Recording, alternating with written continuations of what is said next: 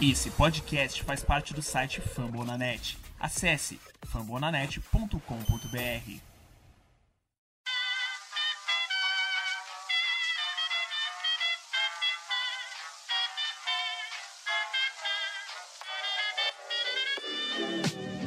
Mais uma rebatida forte. E ela tá fora daqui! Uau!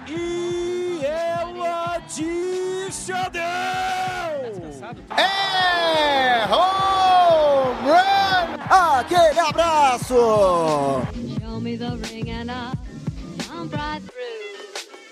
E aí galera do beisebol, tudo bem? Como é que vocês estão? Começando a partir de agora, ele, o meu, o seu, o nosso Rebatida Podcast, o podcast para falar da Major League Baseball aqui na plataforma Fumble na Net. São mais de 75 podcasts, um hub enorme de podcasts para falar de todos os esportes, mas aqui no Rebatida, você sabe, nós gostamos mesmo é de beisebola. Eu sou o Thiago Cordeiro, começo pedindo para você seguir a gente nas redes sociais, arroba Rebatida Podcast, tanto no Twitter como no Instagram, e não estou sozinho, casa cheia, o último episódio de off-season antes de falar inicialmente de temporada. Que delícia, tá chegando a hora. Comigo aqui também, Vitor Silva, Tássio Falcão e Guto Edinger. Se apresentem, moçada. Salve, salve galera, Tássio, Guto, Thiago. Aqui é o Vitor Silva, o Birdland BR, vulgo campeão dos perfis do Orioles 2022.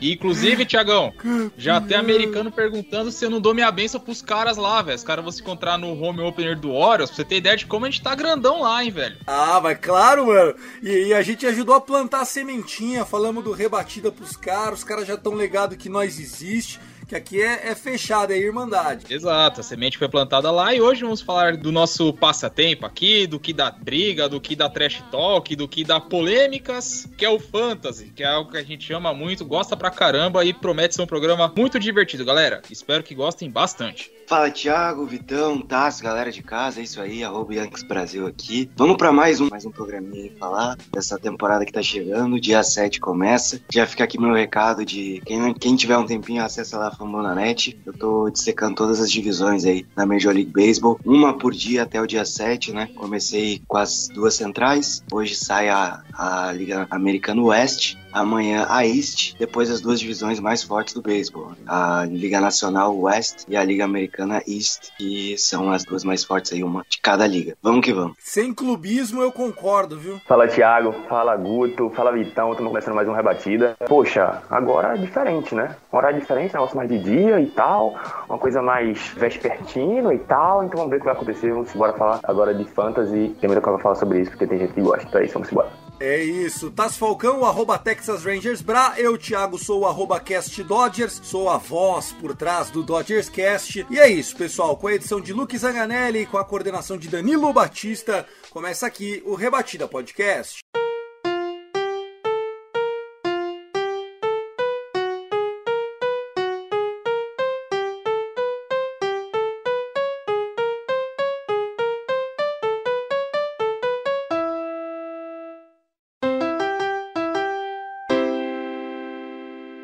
Cantinho dos recados, já que o assunto é fantasy, vou fazer um alto jabá aqui, né? Nós temos no Fambonanet um dos setenta e tantos podcasts, é o Contando Jardas Fantasy. Contando Jardas é uma alusão ao fantasy de futebol americano. Então, se você gosta de fantasy de beisebol, mas gosta também de fantasy da NFL, eu, Thiago, junto com o Fernando Grone, a gente tá lá também no arroba Contando Jardas do Twitter, a gente fala de fantasy da NFL. O Vitor Silva sabe, acompanha comigo. Esse ano foi brabo, consegui fazer um K em premiação, né, Vitão? Rapaz, nem fala. Fantasy da NFL quebrou muita gente. Pique número 1 um não atendeu o que se esperava. Derrick Henry, que era a salvação da lavoura, não deu certo, né? Porque acabou se machucando no meio da temporada. Fantasy da NFL é um exemplo. Ele é muito imprevisível. E fica aqui o convite pro podcast do Thiago, que ele é muito bacana, te ensina muito, te dá muitas dicas preciosíssimas. E, claro, pagar uma graninha também, porque afinal de contas, NFL, se você não tiver atento, lascou, viu? É, e outra, também aqui a gente defende que fantasy bom é fantasy que cobra. Nem que seja igual o Matheus Pinho fez, um quilo de tomate, quer dizer, 10 reais. Vamos lá então, pessoal. Ainda divulgando os produtos da plataforma Fumble na net. Tá chegando os playoffs da NBA, tem o Noaro lá falando tudo de NBA. E nós temos o site, não é só podcast, é o fumblenanet.com.br. Como disse o Guto Edinger na abertura, o nosso arroba Yanks Brasil, ele tá fazendo uma série de textos fazendo aí previsões, análises, dando uma pincelada em cada uma das seis divisões da Major League Baseball. Já tem quatro publicadas, mais duas saindo provavelmente no dia que você está ouvindo esse podcast. Então a gente fica muito feliz, dá uma moral pro cara, compartilha com os amiguinhos e aqui para nós o Rebatida deixa cinco estrelas se você estiver ouvindo no Instagram. Se não estiver ouvindo no Instagram, não tem problema, é só compartilhar, recomendar que a gente já fica por cima da carne seca. Vamos falar de fantasy porque eu gosto de beisebol, mas fantasy, ó, hum, que delícia. Solta o órgão, Luke!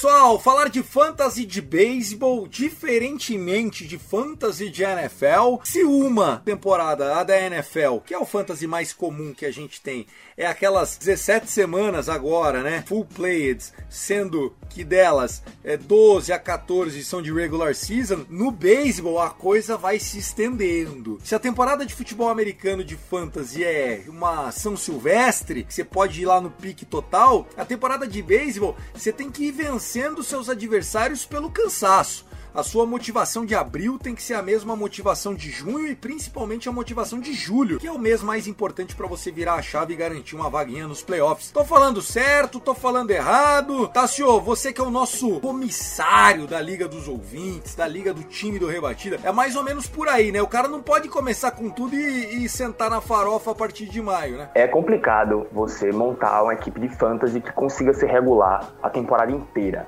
Isso a gente vê até na vida real com os times que muitas vezes alguns não conseguem se manter regular durante uma temporada inteira. Então no fantasy é a mesma coisa, você tem que ter um pensamento lá na frente.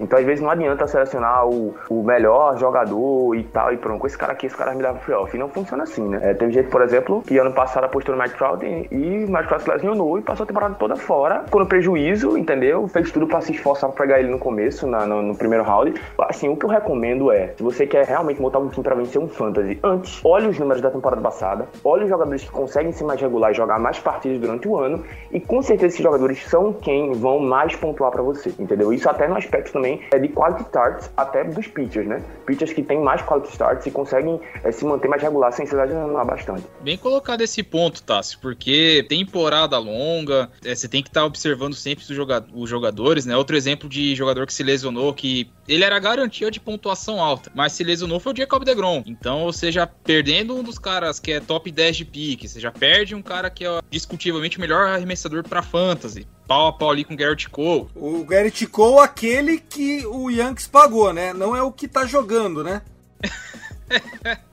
Não, a gente precisa falar o que, é, o que é de verdade aqui. Você vai começar um Fantasy Guide mentindo, eu já levanto e vou embora, pô. O Guto ia falar, não falou, não sei porquê, mas tudo bem, vai. Não, eu vou...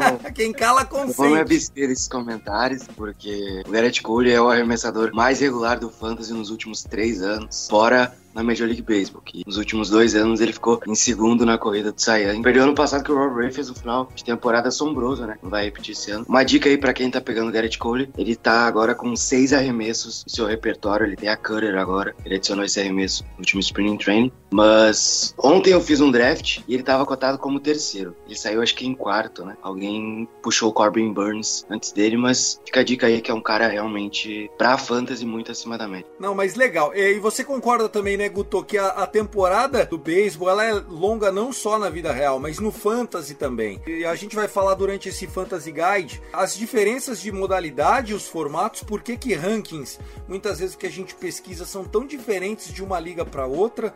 Algumas dicas para você sempre ficar atento, estratégias de fantasy, também não esmorecer, porque como é muitos jogos, né, ao longo da temporada regular, se você for contar em termos de semana, são 21, 22 semanas, de, dependendo do formato da sua liga. Cara, é, é muito diferente do que 12 ou 14 jogos de futebol americano, certo, Gutinho? Exato, exato. A, Fantasy League de NBA já é um negócio assim, diria que é uma prévia do que é a, a liga de beisebol, porque são 82 jogos, né? Concordo, concordo. Beisebol, é, basquete também dura eternamente, né? Mas o beisebol são 162 jogos, então, às vezes, dependendo da posição que você tá no draft, vale a pena você gastar. Eu vou dar um exemplo. Ontem eu fiz uma Dynasty, né? Pra quem não, não conhece o que é Dynasty, Dynasty é uma liga que você vai draftar uma vez e vai conseguir manter os jogadores aí até você trocar eles ou, no caso, jogar fora, entre aspas. Eu tava acho que na pique 200 ou 300 eu draftei o Criseio. Ele está lesionado, não deve começar a temporada, mas é uma Dynasty, então em algum momento ele vai aparecer. E se não aparecer essa temporada, na próxima temporada, se ele estiver saudável, já é uma adição muito grande assim pra minha rotação. Dependendo do round, né? Você pegou o Criseio, que round, Guto? Pra você ter uma noção, eu já tinha fechado quase todo o time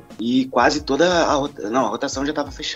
Eu veio pro banco. É, porque o Criseio quando joga é bom, o duro é quando joga, né? É, tipo, é tipo Degrom. É tipo Degrom, é verdade, é tipo Degrom. É, só pra gente explicar então o, o pensamento do beisebol, né? Quando você joga uma liga Dynasty de beisebol, aí que vai mais ainda, porque as carreiras são muito longevas, as atuações elas variam muito de ano para ano. Tassi Falcão, quem tinha o Corey Bellinger há um tempo atrás valia ouro, era pique locado ali de primeiro, no máximo segundo round, foi MVP. Quem tinha o Christian Yelich valia ouro. Era pique lá top também, top 10 pique e tal. Hoje, o Yelich malemar sai no round 20. Muda muito também de um ano pro outro. É, é, o esporte que você tem que a capacidade de vender na alta e comprar os caras na baixa e vai apostando. Tudo isso é consistência. Então, se já é difícil manter consistente durante um ano, imagina você conseguir ser consistente durante anos, né? Então, não é todo mundo que é Mike Trout, né? E até o próprio Mike Trout, coitado, também não conseguiu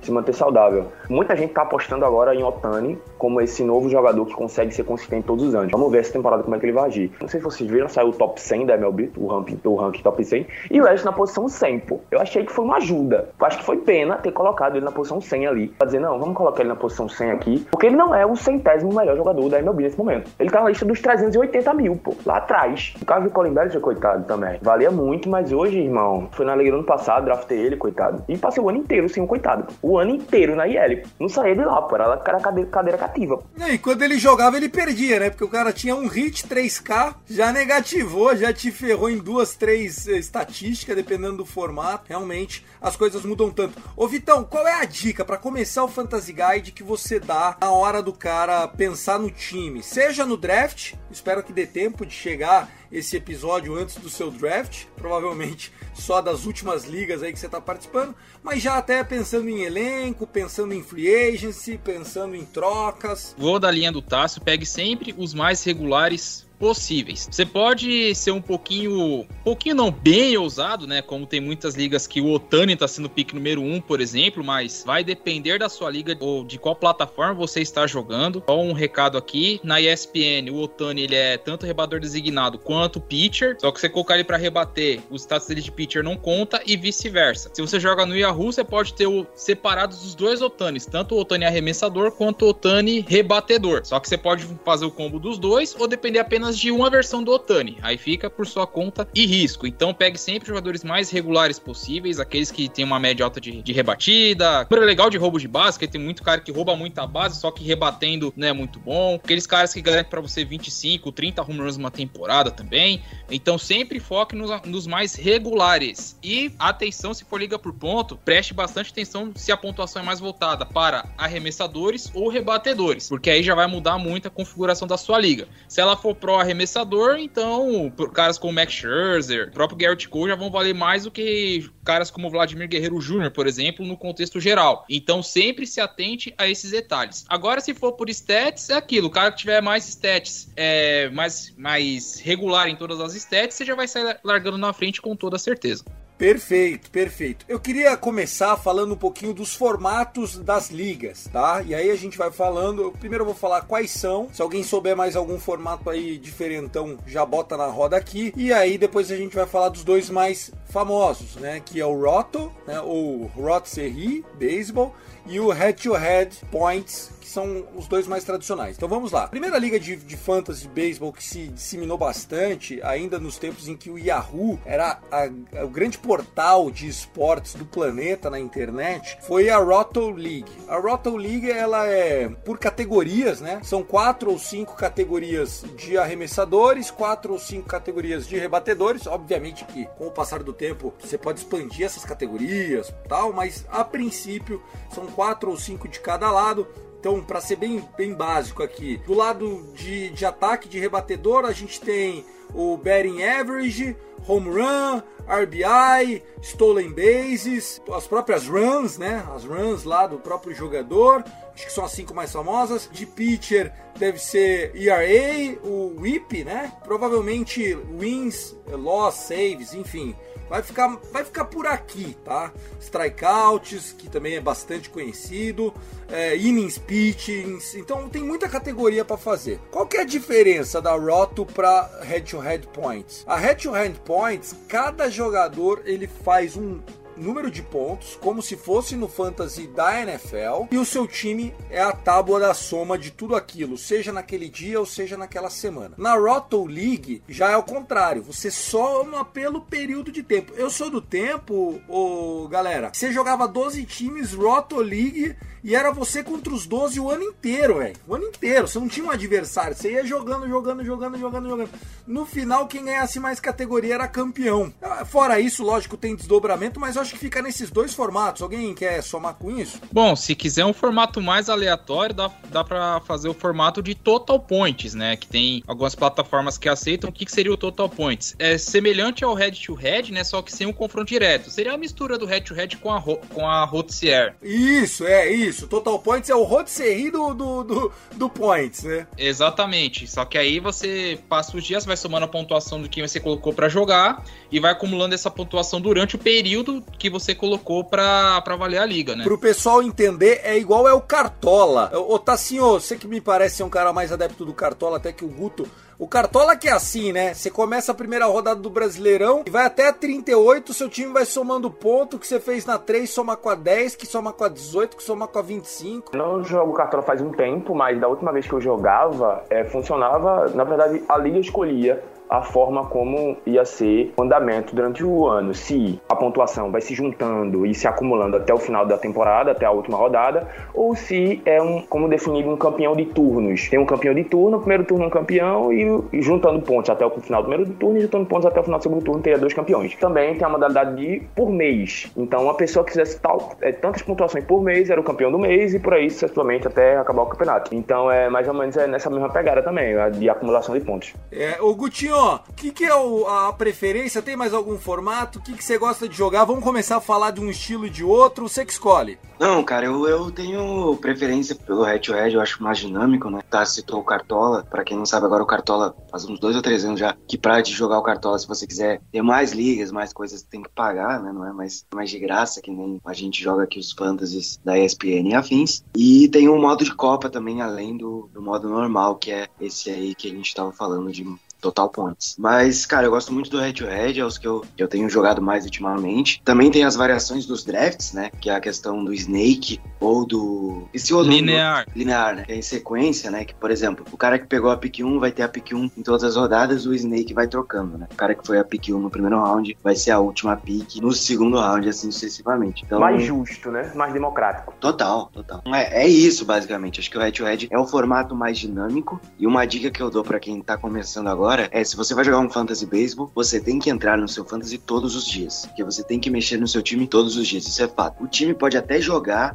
o time joga a série de jogos e às vezes um jogador joga um dia e no outro ele descansa para jogar três, quatro jogos seguidos. Então você tem que mexer no seu time todos os dias. É, e eu acho que pra gente continuar somando em termos de estilos de jogos, qual é a diferença básica, pessoal, na hora de você formar o seu time? Na Roto, que é a Roto Serie, que é essa de stats, Porque assim, tem é, ligas que o formato é estatísticas, mas head to head. Então não é você contra todo mundo é você naquela semana contra alguém. Só que daí não é por pontos, é por estatísticas. Aí os caras escolhem uma estatística, assim, 12 estatísticas, 6 de cada lado. O que terminar aquela semana, 7 a 4, 7 a 5, sei lá, 6 a 6, vai valer no seu schedule no final do ano. Então no final do ano você acaba tipo 130 é, vitórias e sei lá, enfim, vai somando ali.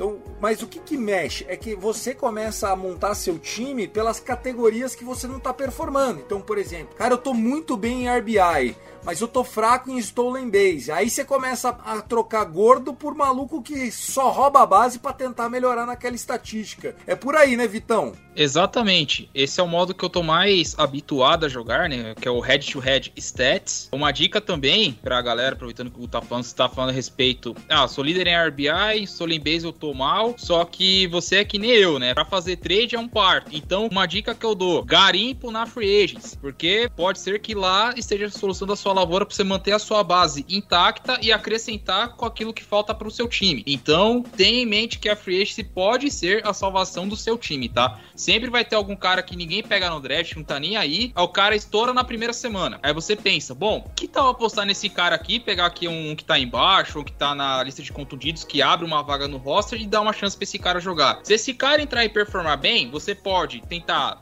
uma troca, né? Então, assim, ó, o cara tá em alta aqui, vamos negociar. Ou você mantém esse cara, dropa alguém que tá mal, que você vê que não, não tá dando resultado e vai seguindo a tua vida. Então, é, isso não é só válido pra liga por stats, vale pra liga, qualquer liga, pontos, rotier, enfim. Sempre olhe a free agency, que ela pode ser a salvação da sua lavoura, principalmente ligas por stats. Sempre será, né? Sempre será. Um time campeão não só tem que dar sorte no draft, mas tem que pegar os caras que tiveram um breakout year, que foram a revelação, comeback player of the year, aqueles que subiram em junho, aqueles que sobem já pro final do ano, que vão ser Hulk só no outro ano, mas você pega aquele agosto sinistro dele. Porque se tem uma liga boa para ficar pegando o nego no furdúncio lá no free agency, é o beisebol. Assim, ó, quem nunca ficou olhando aquele prospect do Pirates depois que já passou ali, começa a ficar final do ano que o Pirates está jogando só para perder de pouco. Esse cara é um safado, cara.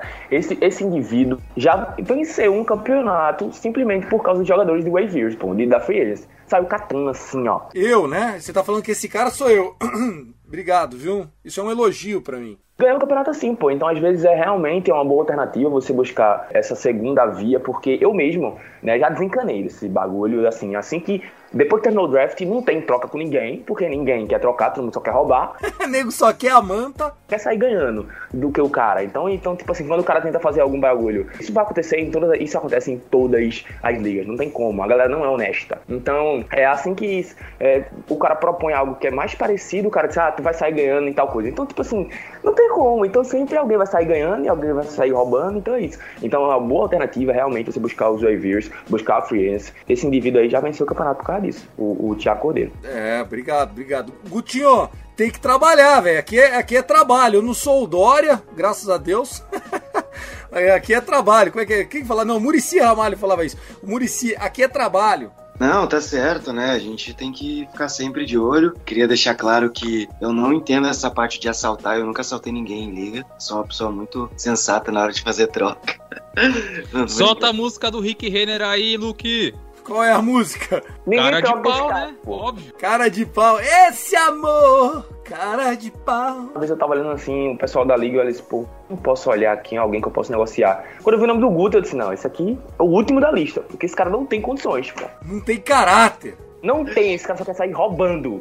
O Cashman parece ser um cara honesto perto do, do, do, do, Gutinho. Depois a gente vai falar, mas hoje ele, hoje ele resolveu assaltar aí o time de Nova York. É, vamos falar no segundo bloco. Mas ainda voltando um pouquinho, tá, pessoal? Ainda falando sobre características que são muito importantes. O próprio Free Agency, ele também tem algumas regras. Por exemplo, na liga desse ano do Rebatida, o Tássio indignado, indignado pela minha atuação no Free Agency chafurgando lixo lá, ó. Parecendo um cão farejador. Só, ele agora tá limitando só três por semana. Eu acho um absurdo.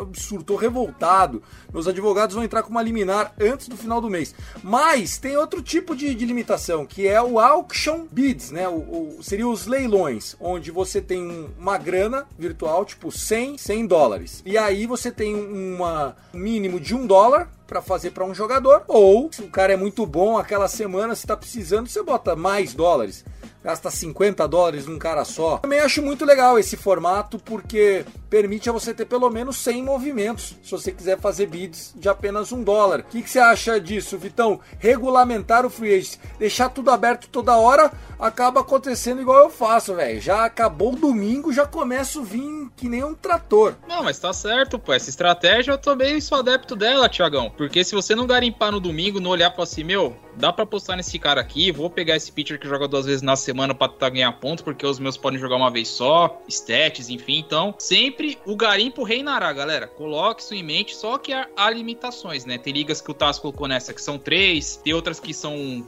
número um pouco mais, um pouco mais alto, né? Oito, cinco, enfim. Vai de cada um. Eu nunca peguei uma que é ilimitado, tipo, você vai, troca o tempo que você quiser. Pelo menos eu nunca vi, eu nunca joguei dessa forma. E a forma como o Thiago colocou, que é do Auction Bid, ela é muito famosa em ligas, por exemplo, Dynasty NFL. Eu jogo uma que, que é dessa forma mesmo. O cara performa bem, só que o cara só vai entrar em wave, em, acho que geralmente na quarta-feira. Você dá a grana no cara e espera. Só que tem outro detalhe também. O negócio do bid auction, ela é como se fosse uma fusão junto com a wave, que tem a wave list, né, que é a famosa, porque dependendo da liga, a wave ela segue a ordem pós-draft. O time que escolheu por último é o primeiro, ou ela muda a cada semana. O time que tá na, na última colocação da rodada tem a maior prioridade, o vice-lanterna segunda e assim vai. Fica a critério de cada comissário a fazer isso. E caso o bid termine empatado, se os dois, por exemplo, deram, deram 10 horas lá no, no, prospecto X, por exemplo, é, o time que tiver com a melhor wave leva o jogador. Então você tem esses detalhes. Né? É, quem tem a pior campanha normalmente se empatar no bid no auction bid vai acabar levando o jogador. A minha dica, galera, a minha dica é a seguinte. Eu falei do domingo à noite, mas eu vou dar aqui uma dica para quem joga fantasy baseball há 23 anos já. Todo dia é dia de dar uma conferida no box score. Cara, eu não deixo passar um, um um box score. Ah, mas Thiago, você olha, Colorado Rocks recebendo Diamondbacks, óbvio. Quero ver ali quem que, principalmente os pitchers, relief pitching, que, cara, tem muita molecada e, e time, time ruim, time pobre, tá cheio dos malucos que são bons. Por quê? Porque ao longo dos anos esses times vão trocando os medalhões deles por hot prospects, por prospects bons. Porque eles vivem disso, eles vivem da oportunidade de jogadores entrar em campo. Então, cara, olhar aquele box score, eu brinco do Pirates, mas eu tô falando sério, cara. O Garrett Cole saiu de lá. O Garrett Cole era meu numa liga de fantasy. Por quê? Porque eu descobri ali o Garrett Cole quando ele entrou num relief pitching. Falei, uh, esse moleque é bom, hein, cara. Um inning 3K. Putz, quando o cara dá 3K num inning, velho pode ir, velho. Pode ir. E aí começa a acontecer igual o Fred Peralta. Fred Peralta era um relief pitching. Daí virou starter. E se o cara é de uma Dynasty League, já tá no seu time. Bingo pra você. É muito bom você pesquisar isso. Tem uma pilantragem, né? Voltando a falar das pilantragens, que era muito comum. O Vitão tá falando sobre os movimentos durante a semana, né? Que algumas ligas têm 8, 5. Então a bandidagem era tão grande. A, a mudança da nossa liga era 5. Era 5. Era 5 moves por semana que o cara fazia. Todo mundo que acompanha beisebol sabe que segunda e quinta são os dias da semana que tem menos jogos, que não joga todo mundo. Segunda, principalmente. Segunda-feira, geralmente é o dia que começa a semana e tal. Então, é, o, que, o que o cara fazia, o que o indivíduo fazia, não vou citar nomes. Ele já tinha dois starters na segunda. já, já vinha chutando, né? O cara já tinha dois starters na segunda. Já começava com dois na segunda. E o que ele fazia? Ia lá pro Aviers, ia lá pra Free Agents. O que fazia? Procurava lá quem era starter e catava, irmão. Catava, saia catando. O cara juntava cinco starters, já tinha dois, juntava três. Juntava cinco starters no mesmo dia, numa segunda-feira. Enquanto o adversário tava.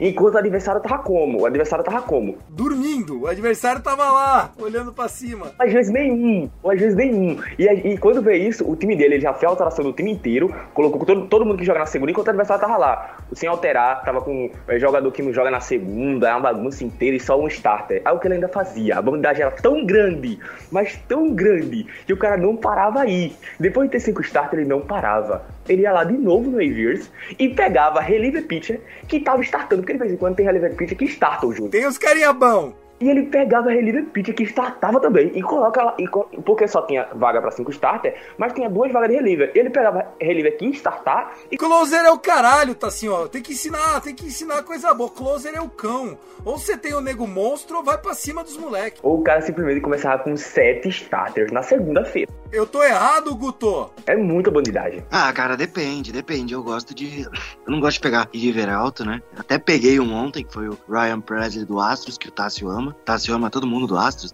Então eu peguei ele só porque eu tinha a oportunidade, não ia me fazer falta gastar uma escolha num, num reliever pitcher, mas eu não sou, sou adepto de pegar alto e essa estratégia do Thiago é, é muito boa de usar reliever pitcher que inicia o jogo, né? Não, e emocionalmente, Gutinho, você já desestabiliza o cara. Porque daí o cara vai entrar ali na terça-feira para ver como é que tá o time dele, já tá tomando 200 a 40. Acabou.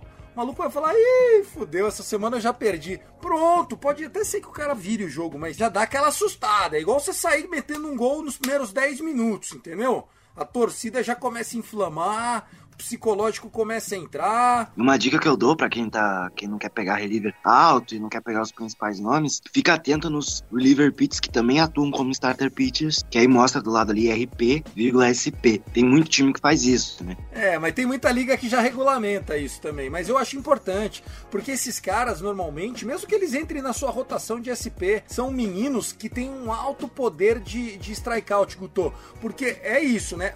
Todos os pitchers, até o Clayton Kershaw, um dia na vida foram relievers. Dificilmente o cara chega já para ser start. O cara começa, o cara sobe, entra, arremessa um, dois innings, primeiro ano, pitch count, innings limited. E aí, pro segundo, pro terceiro ano, building o arm, né, que eles falam, construindo um braço, eles conseguem jogar mais tempo. É uma, uma estratégia que quase todos os times da liga adotam, a não ser que você tenha um prospect muito acima da média na posição de pitcher, para você colocar ele direto como starter pitcher, né? E às vezes pode dar errado também, né? Caso de Mitch Keller lá no Pittsburgh Pirates, que era cotado como um grande prospect e não ainda conseguiu desempenhar um papel de starter pitcher. É, todo ano. Todo ano vai ter bust, né? Todo ano. Para falar desse primeiro nesse primeiro momento. Vamos fazer um só. Qual foi o jogador favorito, o seu jogador favorito de todos os tempos de fantasy? Ou quem você acha que vai mandar muito no fantasy? Vitão, o que, que você quer contar? Alguma curiosidade? Quem que foi o seu grande, sabe, pique, assim, que você adorava ter no time? Manda aí, velho. Rapaz, é, tem um cara no Fantasy que sempre que eu tenho oportunidade, eu vou e draft, o cidadão que ele é muito subestimado, só que o cara é bom em tudo quanto é stats. O If Merrifield Jr. Porque é aquela história, o Soto dificilmente pega se não for pique alta. O Vlad Jr. vai ser pique top 4. O Trey Turner, que era outro monstrinho, é cotado para ser pique 1 em 2022. Então você tem que mirar os caras que jogam sempre com uma regularidade absurda. O Merrifield tá não sei quantos mil jogos seguidos seguidos atuando e são bons roubando base, average, número bacana ali de home runs. Então, sempre gosto muito de selecionar o Ephemery Field quando tem oportunidade nos fantasies afora. Agora, quanto à história de fantasy, cara, me veio uma na cabeça, a gente tá falando de wave, eu tenho uma de wave desesperado. Essa não aconteceu comigo, mas eu lembro muito bem. Foi no primeiro fantasy que eu joguei, se não me engano, foi em 2017. Era a primeira fase do playoff, Thiagão, era, era as quartas de final. Camarada meu desesperado, perdendo, tomando uma cacetada, pegou o Matthew Boyd no domingo. Pitcher do Detroit Tigers, que Tigers estava na descendente, né? Que o Verlander tava pra ser trocado, aquela coisa toda, etc. O Matthew Boyd quase mete um no-hitter nesse dia. E o cara me vira o, e o rapaz me, me, me vira o confronto e, e consegue força até a final, velho. Mas ele acabou não ganhando o campeonato. Mas essa do, do Matthew Boyd entrou pra história porque, né? A gente fala assim, pô, o Matthew Boyd é teu herói. Cadê a estátua do Matthew Boyd lá no teu restaurante, lá, não sei o que lá? A gente fica, zoando, mas são histórias assim de picks que você não espera, que você dá um e fala assim, caramba, eu vou nesse cara aqui porque eu não tenho o que fazer, velho. Tô desesperado, é eliminatória, tem que arriscar. E quase conseguiu fazer a história ali com o no-hitter, mas o importante era virar e ele conseguiu. Gutinho, o meu grande jogador, o grande jogador da minha vida de fantasy foi o Miguel Cabreira, né? Ele era muito monstro, porque ele rebatia para 300 e pouco, 40 home runs, 120 RBIs, 80 runs. Era bizarro ter o, o Cabreira, era muito bom mesmo. Mas recente, dos últimos 10 anos, um cara que eu era apaixonado, queria ter no meu time de qualquer jeito. E depois de uma hora para outra parou, porque as lesões não deixaram, é Giancarlo Stanton. Esse também era um monstro. E você, filhão? Cara, um jogador que tem crescido muito, né? O Vitão já falou e eu tenho pegado ele constantemente. Draftei esse ano de novo na pick 11. Ele falou que tava cotado pra pick 1, é o homem dos ciclos infinitos, Trey Turner, que ele só não faz chover porque ele não controla o tempo. O cara rouba a base, o cara é rápido, rebate home run, tem contato, average alto, ele é muito completo, né? Eu gosto bastante dele. Consegui draftar ele ontem, foi minha primeira escolha, pick 11. Detalhe, eu tenho Marcos Simen e Trey Turner no meu time. O Merrifield eu também consegui draftar, ele tá cotado como segunda base e outfielder. Esses jogadores que são bons e têm uma versatilidade grande também são úteis, né? Muito, muito. Bem lembrado, elegibilidade vale ouro, né? Exato. E eu montei um time basicamente assim. O Tria Turner tem duas posições, o Simeon tem duas posições, o Jake Cronenworth tem três, o Merrifield tem duas, também tem vários jogadores assim. Não clube stay, foram dois jogadores do Yankees só no meu roster, três, perdão, que o Rizzo tava dando sopa e eu não podia passar. Detalhe, o Rizzo tava cotado para 85, eu peguei ele na quase perto do 200. Tava cotado bem alto e peguei ele bem baixo. É, foi o Stanton, também peguei o Stanton depois da última temporada dele, que ele foi um dos melhores jogadores aí do Yankees, foram 35 home runs e quase 100 corridas impulsionadas, foram 97 ao todo, não podia deixar passar. Vai jogar mais no off esse ano. E agora o DH é para as duas ligas, então tem vários jogadores aí que vão aparecer. Mais oportunidade, exatamente. Você vai agora, os jogadores da National League voltam a ter o mesmo valor da American League, porque o que acontecia era, na dúvida, pega da American League porque esse cara não descansa. O day off dele ele vira DH. E agora isso vai acontecer também na Liga Nacional. O Tassinho é aquele cara que ele tem uma amargura com o Fantasy, Tassinho. Estão me dizendo aqui no ponto eletrônico que é porque se apostou muitos anos no Elvis Andrews.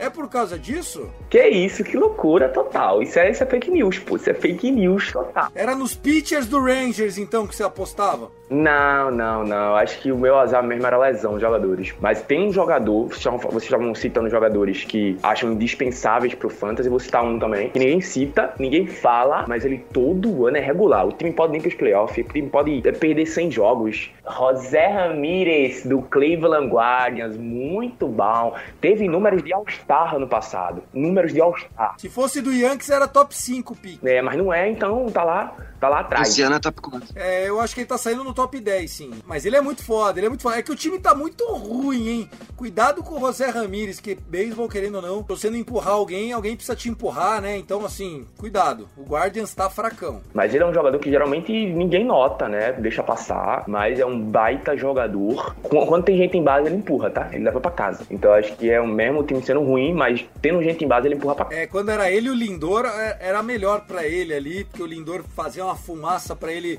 para ele matar. Agora, historicamente, eu ó, quando o seu início com o Rangers, quem era o grande jogador aí que o coração mandava?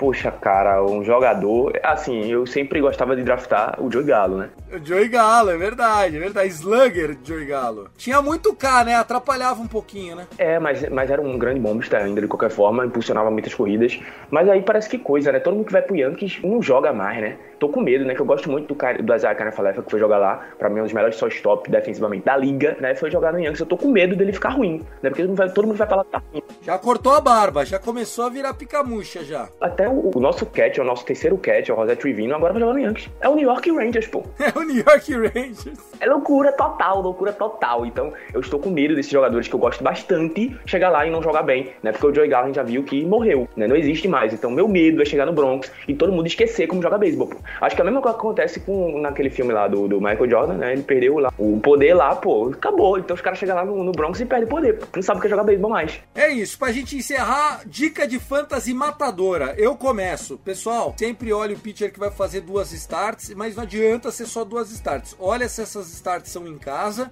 e quem são os adversários. Muitas vezes o apressado come cru e quente, diria minha avó. Você, Vitão. Você falou que eu ia falar também aqui, meu, a respeito do, dos starters, que eu acho que é mais crucial que tem, né? É, não adianta ter duas starts, pegar o Dodgers e, sei lá, mais um. Dose, né? Então, a dica que eu dou, uma, uma preciosíssima, vai. Observe os prospectos que irão subir durante a temporada, porque muitos deles podem ser a salvação da sua lavoura, seja se você gosta de fazer troca para tentar pegar um jogador mais tarimbado, ou apostar nele durante o decorrer da temporada. Só lembrando que o prospecto número 1 um da liga, Bob Wiff Jr., já começa a temporada no Kansas City Royal, já vai começar no time de cima. Então, olhem os prospectos que eles podem ser também a salvação da sua lavoura, junto com o garimpo frenético. Você tá assim, ó, a sua dica matadora pro Fantasy fora cornetar os mais dedicados. Coleguinha? Minha dica matadora é cuidado ao escolher jogadores de times que estão é, no ápice do momento. Então a gente já falou aqui sobre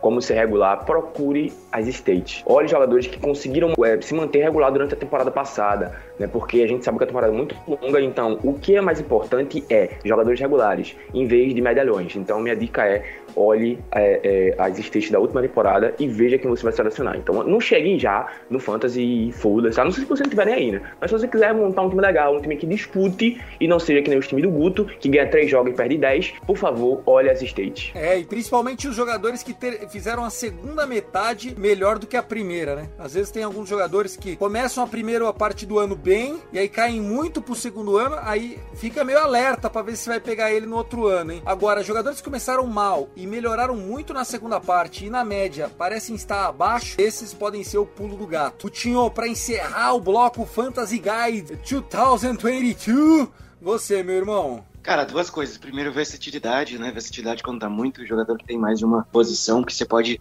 mesclar melhor o time. Você tem mais alternativas para mexer não perder o bastão daquele jogador. Então, fica aí jogador que joga de segunda base, shortstop, joga de segunda base, shortstop, primeira base, joga de primeira base, segunda base, terceira base. É uma dica que eu dou para todo mundo. E para completar, eu quero dizer que eu cheguei a mais finais de fantasy nos últimos três anos que o Tasso. Então, essa teoria dele cai por terra. Fake news total também. E outra coisa que eu esqueci de mencionar, usem e abusem do watchlist. Se você participa do Fantasy na ESPN, é justamente o que a gente tava falando sobre acompanhar os jogadores. Então, como o Thiago falou, tem jogadores que não começam bem no começo, depois crescem no final. Então, vai lá, vê um jogador que você que no ano passado foi bem nessa, nessa reta final e foi mal no começo, coloca lá ele com, com, a marca, com um marcadorzinho e, e durante a semana vai lá acompanhando e vendo como ele tá. Porque geralmente esses jogadores ninguém seleciona no draft. Então vai lá, abusa e abusa da, watchlist e fica de olho nos jogadores que você tá marcando. Exatamente. Inclusive usando os filtros, né? O last 15, last 30, você olhar o que foi os últimos 30 dias. Isso, cara, pode, você pode achar muita gente que tá naquela fase boa, né? Porque o, o beisebol é um esporte de streaks, né? Hot streaks, cold streaks, ou seja, sequências mais quentes, sequências onde o cara tá pior. Sempre tenta aproveitar isso para ter uma boa média. Falamos bastante de fantasy. Luke, solta a vinheta.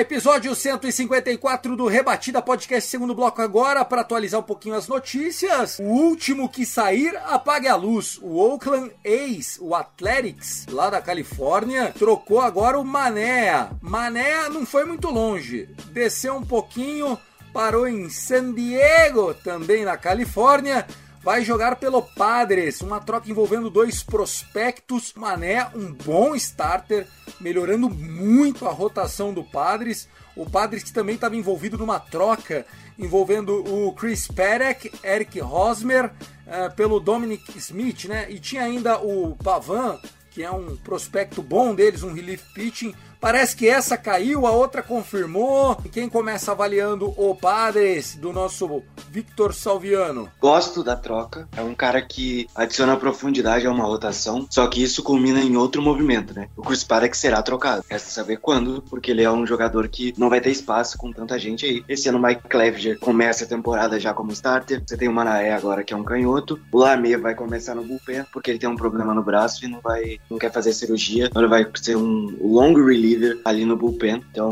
Manaê, ótima adição. Saiu um pouco caro, mais ou menos. Prospect 12 da Farm System do Padres e o número 26. Mas acho que o Manaê traz bastante solidez ali na posição de quarto, quinto starter. E é realmente o último que sair apagar a luz. O próximo deve ser o Frank Montas. Mas e, que, e, essa história da troca com o Mets? O Mets é tão cagado que nem quando é pra ele se dar bem, ele se dá bem? Não, então, a questão do, do Dominic Smith ali é que ele não quer ser banco de um time que é estelar, né? Um lineup que tem Martelli, tem Marcanha, tem Lindor. É muita gente pra pouco espaço. Ele quer jogar. No Padres ele teria esse tempo de jogo, porque ele jogaria no outfielder tranquilamente como titular mas não deu sequência. O Mets ainda tem interesse no Chris Paddock. Lembrando que Jacob DeGrom perde o primeiro mês por lesão, Mark Scherzer está com um problema também de lesão. Talvez não seja o opening starter. Já estão é, até falando que o, opening day do Mets será com bullpen em jogo. Então ficar de olho aí que talvez o Chris Paddock deva ir para Nova York. Se não o Mets, o Yankees é um time também que demonstrou interesse. Meu Deus, imagine o Paddock naquele outfield de brinquedo. Ô Vitor Silva, o que, que você achou dessa troca do Oakland Athletics? Agora a folha salarial deles inteira, inteira, é menor do que o salário do Garrett Cole, 34 milhões de dólares. Rapaz, ele tá forçando uma venda lá, o dono do ex, né? Bom, não sei se tá forçando a venda. É uma novela que não, não termina. Chegou a cogitar estágio em San José, mandaram até aquelas maquetes 3D virtuais lá, mas não saiu do, do papel. Dizem que Vegas tá forte na disputa, mas enquanto isso não acontece, o Oakland vai fazendo sua reformulação. Já trocou o Merolson, já trocou o Matt Chapman, agora o Chamanaya. Próximo, como o Guto falou, vai ser o Frank Montas, é questão de tempo. E uma curiosidade, Thiago, pra você ver como as coisas são, né? Há 30 anos atrás, 31 milhões era a maior folha salarial do Oakland Athletics, que era da MLB inteira. Hoje, para você ver como as coisas é, mudaram de 30 anos para cá, né? Oakland, que era o atual campeão em 90, né? 91, vice-campeão em 90, chegaram na Liga Americana em 90, perdeu, perdeu do Reds, né? Só fazendo a correção aqui. Então, o time que tinha a maior folha salarial daquela época e hoje já tem uma folha, consegue ter uma folha menor até que do meu Orioles, cara. Você ter ideia de como a coisa tá, tá mudando lá em Oakland, eles vão apertar o botão do rebuild mais forte ainda e tem o pelo torcedor, viu? Eu falo por experiência própria, porque acompanhar time rebuild é dureza hein?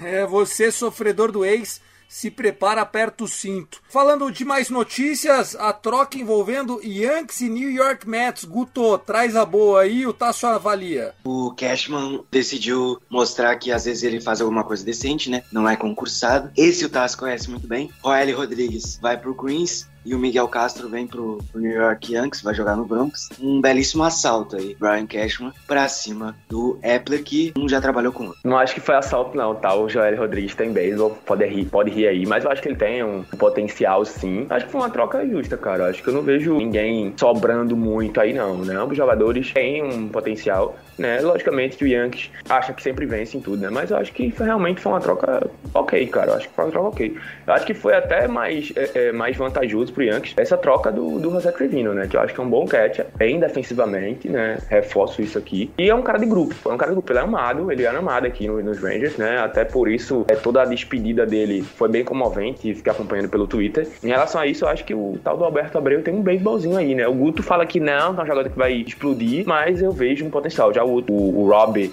Resistar, não conheço, né? Mas é, é, é, isso aí. Vamos lá, mais notícias aqui. Ele, uma vez ele já foi top 10 do Fantasy. Justin Upton, o irmão mais novo do lendário BJ Upton. Foi mandado embora, DFA'd, né? Ou seja, o time do, do Angels vai pagar os 28 milhões de dólares se ninguém quiser pegar o Justin Upton por 28 milhões de dólares. O que não vai acontecer é mais fácil a Paola Oliveira ligar para mim agora, nesse momento, enquanto eu estou conversando com vocês, do que alguém pegar ele por 28 contos. Senão, ele vai receber e ficar em casa ganhando isso. E quem assinar com ele depois desse período pode pagar só o mínimo 500 mil dólares. E aí, Vitor Silva, Justin Upton, em que fase? Puta, parece que o Angels é uma máquina de queimar dinheiro. Eu tava vendo os contratos, né? O Pujols nunca se pagou, mas no final tava um prejuízo. Justin Upton nunca se pagou, mas no final tava um prejuízo.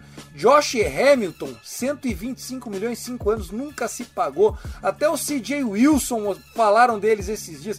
O que acontece com o Angels? É burrice? É azar? O que, está acontecendo? É um misto de coisas, né? Se for pra pensar até na história recente, o Anthony Rendon foi para lá e até agora não rendeu o que se esperava. Ah, só teve um chegou... ano ou já teve dois? Um não, ele chegou na pandemia, já tá duas temporadas lá. Só que ele tá mais na IL do que em campo. Então já é aquele custo-benefício que você, que você não quer ter no seu time, né? É um misto de coisas, né? Porque você não vai falar que o time foi mal contratando Albert Pujols, é, indo atrás de nomes que estavam indo bem, o Hamilton, que tinha sido MVP tempos atrás pelo, pelo Texas Rangers, antes de ir pra Los Angeles. Então, você não pode reclamar que eles não deram, que eles não deram tiro. Só que colocar isso em campo, né, em resultado é outra história. O Angels não vai pra playoff desde 2014, quando teve a melhor campanha da liga, e foi eliminado de forma muito até fácil pelo Kansas City Royals naquela, naquele playoff. É, tem um contrato gigantesco também com o Mike Trout, que... 420 milhões, 12 anos Acho que já faz uns 3, 4 só, ainda tem muito dinheiro para rolar, né? Sim, verdade. E o Trout não consegue se manter saudável, né? Ainda tem a novela Otani, que o Otani ainda tá naquele contrato de calor, arbitrejo e tudo mais. Eu acho que não, acho que o Otani já veio como free agent internacional, mas enfim, também falou que ou dá um time ou ele vai vazar, ele já falou isso. É, exatamente. Então, se o Angels não, não abrir o olho, vai dar problema. Que a gente já viu que na história recente isso não, isso não funcionou. E com o Upton não foi diferente. Vida que segue lá em Los Angeles, agora tem uma molecada lá que já vai, vai atuar lá no outfield, né? Brandon Marsh, que já estreou na temporada passada.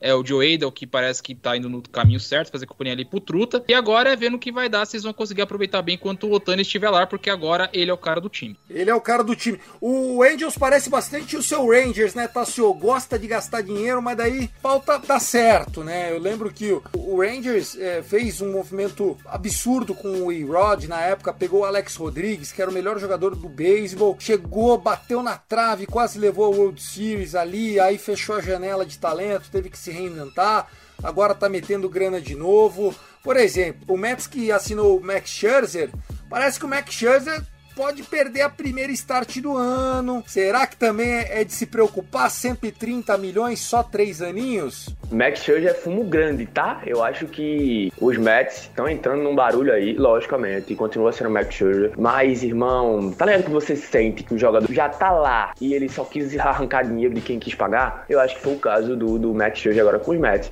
E os Mets vai ter que arcar essa bronca aí, irmão. Que eu acho que Max Scherzer já tá acabadinho, cara. Então, é, em relação a que você falou dos Rangers, eu acho que os Rangers passa longe ainda de ser um, uma situação que, Los Angeles, que o Los Angeles Angels estão. É um time completamente perdido em tudo, pô. Então acho que nada que, que, que os Angels é, é, fez durante esse tempo de 2000 para cá deu certo, pô. Então acho que até o, o, contrato do Mike Trout é algo que, que, logicamente, continua sendo Mike Trout, você tem que pagar o que ele queira para receber, porque ele é um jogador sensacional, né? Mas eu acho que você não ter um time para ele jogar prejudica muito, então é, faz ele acabar tendo que se exigir bastante, acabar se lesionando o tempo inteiro. É, então eu acho que a situação dos Rangers é mais bizarra do que o, o Rangers já passou nesses últimos anos. Logicamente, teve essa situação do, do A-Rod, teve é, é, o contrato é, ridículo com, com o Prince Fielder também, mas eu acho que se colocar na balança, os Angels estão numa situação é, mil vezes pior em relação a contratos durante esse longo prazo. Falou de dentro, né? Falou com o coração, inclusive. Ó, outro que pode perder o começo da temporada é o Lance Lynn, que tava no seu Rangers e no White Sox não foi tudo isso ano passado, sentiu o joelhinho. Quem quer falar dessa? Olha, eu acho que é um problema, né? O White Sox já perdeu o crochê, uh, Garrett Crochet pela Tommy John, tá fora dessa temporada. Só volta a arremessar em meados de 2023. Duas percas consecutivas aí no, no montinho. O Lance Lynn é o mesmo joelho que ele machucou ano passado. Ele tava indo muito bem, era um dos cotados a Sayang até o All-Star Game da Liga Americana e depois ele caiu um pouco de rendimento. É, é um problema, é um problema porque a rotação já tá ali com algumas brechas. O Carlos Rondon já tinha ido embora, né? Foi pro, pro Giants, se bem que eu não acho que é tanta perca assim, porque ele mais passou na, no departamento médico ano passado em campo jogando. É um arremessador bom, mas já tinha saído. O Kopek vai assumir o, o quinto spot. O, o Dallas Keuchel na sequência do quarto. E o Lance Lynn perde o dia de abertura. O Jolito deve ser o, o opening day starter. Jolito que assinou o arbitration, né? É, e tá próximo de uma extensão também. É, fez certinho, cara. Fez certinho. O Jolito é um baita de um, um jogadoraço aí, à altura desse projeto que que o Chicago White Sox está fazendo, né? Os caras estão mandando bem. Fiquei feliz com a, com a, com, a, notícia do Jolito, acho que ele merece, merece muito, menino trabalhador e guerreiro. Mais alguma notícia? Vitor Silva, você, seu destaque final antes da temporada. Agora a gente só volta no próximo domingo, fechando aquela primeira série, né? Os primeiros home openers. O que, que você tem pra gente? Bom, a princípio agora estão saindo a questão de, de arbitrechos, né? Alguns contratos foram renovados, né? O, dá para colocar como destaque o Harrison Bader, conseguiu renovar por mais dois anos lá com o St. Louis Cardinals, center fielder muito bom jogador, principalmente defendendo. Agora saiu com o Mitch Henniger e o Seattle Mariners também chegaram a um acordo, uh, já tem o um contrato já definido para 2022, Trey Mancini com o Orioles, enfim, essas equipes vão se acertando para definir os salários dos jogadores, enfim, essa questão de arbitration. E a contagem regressiva segue, é o Spring Training, boa parte dele já acaba na próxima terça-feira, dia 5 de março, quarta-feira ainda tem alguns joguinhos, porque dia 7, Tiagão e amigos, a temporada está de volta, estamos todos muito, muito ansiosos, porque sim, a base bola vai voltar a ser lançada, vamos ter muitos home runs e vamos ter uma temporada, se Deus quiser, muito boa para acompanharmos. Já dando aqui já os meus, meus finalmente aqui, já me adiantando aqui a despedida. É, sigam aqui o Rebatida, ajudem a espalhar a mensagem do beisebol porque sim, galera, a temporada está começando. Abraço. Valeu, queridão. Obrigado mesmo. Nosso arroba BirdlandBR para saber tudo do Baltimore Orioles, siga também o WoW News. Tassi Falcão, boa sorte para o nosso Texas Rangers. Você sabe que com o Corey Seager a gente vai ter sempre uma gratidão ao, ao Rangers. Que seja uma boa temporada. A divisão não tá impossível. Eu sei que é difícil, o Mariners está acima. O Angels mesmo no papel se reforçou bastante. Tem ainda o Houston Astros que é o favorito para a divisão. Mas quem sabe, né? Cinderella Season pro time do Texas. Quem sabe a gente não mete um Washington Nationals 2019, hein? Quem sabe, não, do nada assim, pô, então tamo aí, né? Vamos ver o que vai acontecer.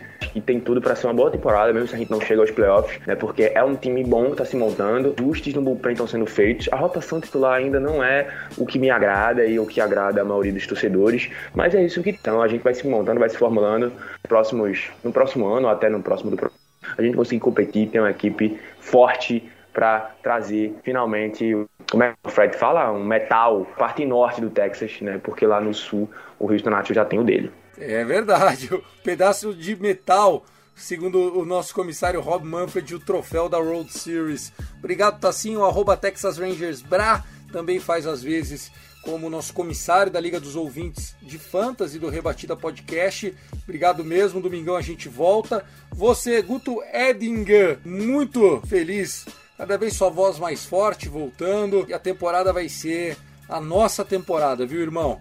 A gente vai estar aqui com você todas as vezes, sem passar o sufoco que a gente passou e você mais ainda no ano passado. Que seja um grande ano pra gente e que no final eu não tenha que torcer pro Yankees por sua causa, viu, velho? Deixa eu secar e dar risada da sua cara. Um abraço, irmão. Valeu, Thiago, Tássio, Vitão, galera que tá assistindo a gente. Arroba Yankees Brasil lá no Twitter. Lancei um Yancast essa semana com bancada. Na próxima semana a gente já tem um, mais um Yancast aí pra falar das últimas movimentações aí do time Nova York. Então, cara, quem quiser acompanhar aí, fica à vontade. Tem muito beisebol rolando essa semana. E meu último recado é dia 5 aí, se você tem aí uma, um meio de jogar e tal. MLB Show 22 chegando aí oficialmente, né? Já lançou quem tem aquelas versões lá mais, mais poladas e tudo mais, casos de Vitor, Vitor Silva, está aqui conosco, que ele é rico. Esse ano eu não comprei, tá? Ele tá, guarda, ele tá guardando pra ir pra Bahia.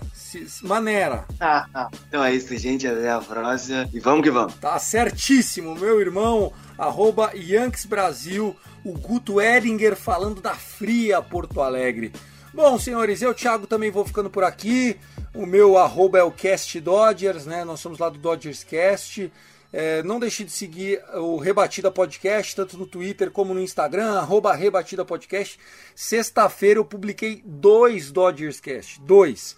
Em um dia eu fiz o que o The Lonely Rangers fez nos últimos seis meses.